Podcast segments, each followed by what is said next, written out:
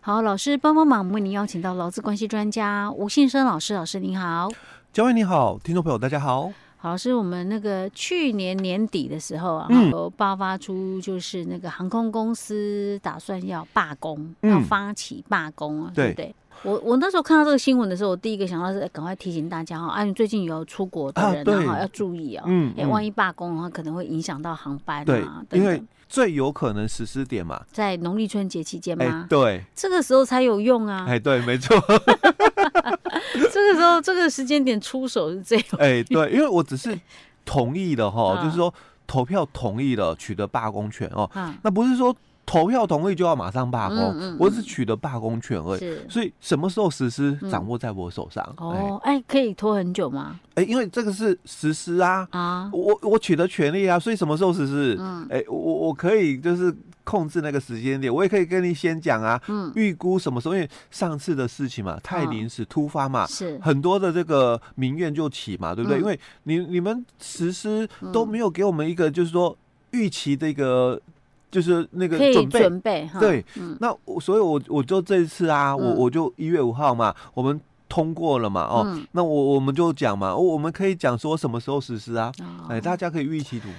其实，在新闻里面，我们当时哦就看到的一个情况，就是说，呃，在这个一百一十二年嘛，哦，嗯，那他们航空公司哦有进行了就是第九届的这个劳资会议的第一次会议哦，嗯，所以这是第九届的一个第一次的劳资会议，当然新的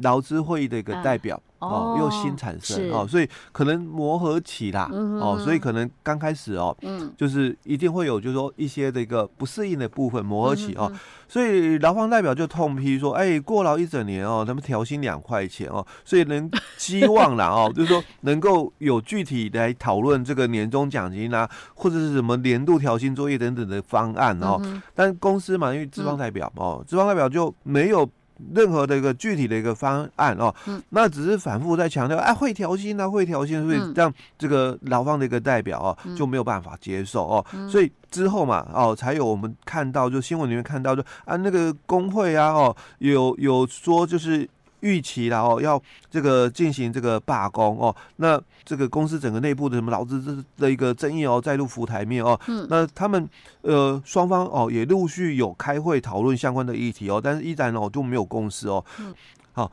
所以其实就整个事件来看起来了哦，嗯，我们还是发现就是一个共同点，就是公司没违法。嗯啊，因为其实整个哦，因为就我们整个劳资争议来讲，我们必须把它分成两个区块嘛。嗯、一个就是所谓的权利事项的一个劳资争议哦，嗯、是那一个就是调整事项的一个劳资争议哦。嗯、那我们在劳资争议处理法里面哦，第五条的这个第二项呃第二款跟第三款哦，他就提到了说这个。权利事项的一个劳资争议哦，那指的就是劳资双方的当事人嘛，基于法定团体协约或者是劳动契约的一个规定所为的权利义务的一个争议哦，那就是跟法律有关哦。讲白一点的话，就是跟法律有关哦。好，那第三款是谈到说调整事项的一个劳资争议，那他说指的就是劳资双方的一个当事人哦，对于劳动条件的一个主张继续维持或是变更的一个争议的一个部分哦，那就是跟。法律无关，讲白一点就是跟法律无关哦，所以权利事项跟法律有关，调整事项哦就是跟法律无关哦，所以就长荣的这个劳资的一个协商的一个争议的问题哦，嗯，大概我们整个看起来嘛，嗯，就是跟法律无关，嗯，哦，属于就是说调整事项的一个劳资争议的部分哦，所以在这个工会的部分哦，他一直在表达的是这个立场哦，你的这个调整啊，哦，或者是你的这个什么这个。年终奖金啊，哦，你的计算基础嘛，哦，应该是要更好一点的条件哦，那都是跟这个法律无关的哦，所以工会就讲嘛，哎，你要沟通啊，你要沟通，就是要跟员工来讨论一些方案啊，那你不是应该要跟也要跟员工来分享。这个营运的一个成果哦，嗯、但是其实你整个开会嘛，啊，你都不来跟我们协商讨论等等这些哦，嗯、所以他们才会提到，就是说，那好，我我们要发起这个罢工的一个投票哦，嗯，好，所以这里哦，我我就要谈到的另外一个问题，就那整个流程对不对？因为因为我现在都还没有看到，就是说他们有去我们的主管机关那边、嗯、申请调解。我我们之前在节目里面哦，我们也介绍过嘛，哦，嗯、合法罢工的一个程序是什么？嗯，哦，基本上在我们的劳资争议处理法里面哦，他就提到了说五十三条哦，劳资争议处理法五十三条哦，他说劳资争议哦，非经调解不成立，不得为争议行为哦。哦那对，可是他们不是有去交通部抗议吗？不是说民航局介入，这样民航局介入算是调解吗？我我们的所谓的调解哦，嗯、你必须跟当地的主管机关提起哦，哦，申请了，是，这才叫做调解。老师，那有可能我们今天录音嘛，到我们播出的时候，他中间有中间可能有做了哦，做了这件事情但。但你要知道，你中间可能有做，嗯，哦，那因为我们调解习惯上有两次。哦啊，一定要到两次之后吗？才行吗？不能，当然你也可以一次调解不成立了哦。但如果嗯哦，另外一个部分哦，就是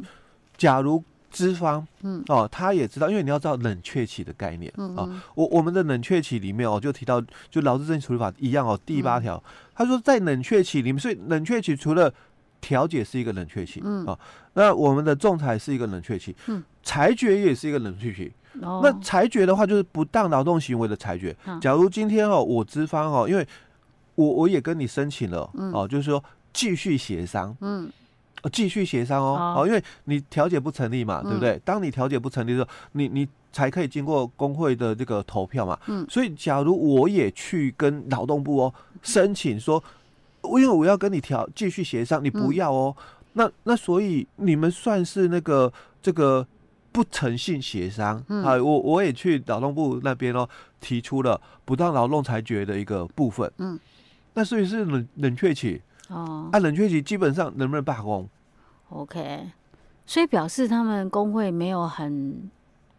还是做做样子吗？我我不知道，因为因为我觉得，嗯，应该不至于会这个部分不懂啊，对不对？这个部分我必须讲说，整个工会哦，就是长隆的这个企业工会哦，成立哦，短短几年而已。哦，所以没有很久哦。哎，对，没有很久。但是总是要有顾问呐。哎，所以一定会有外部顾问。所以有些哦，冲昏了头，就因为在第一次的这个罢工案的部分啊，嗯，哎，赢了。嗯，因为我们从媒体看到嘛，赢了，嗯、哼所以他也觉得我在这一次继续哦复制，嗯，一样会赢。哦，哦，嗯，OK，好吧，先讲到这儿。嗯。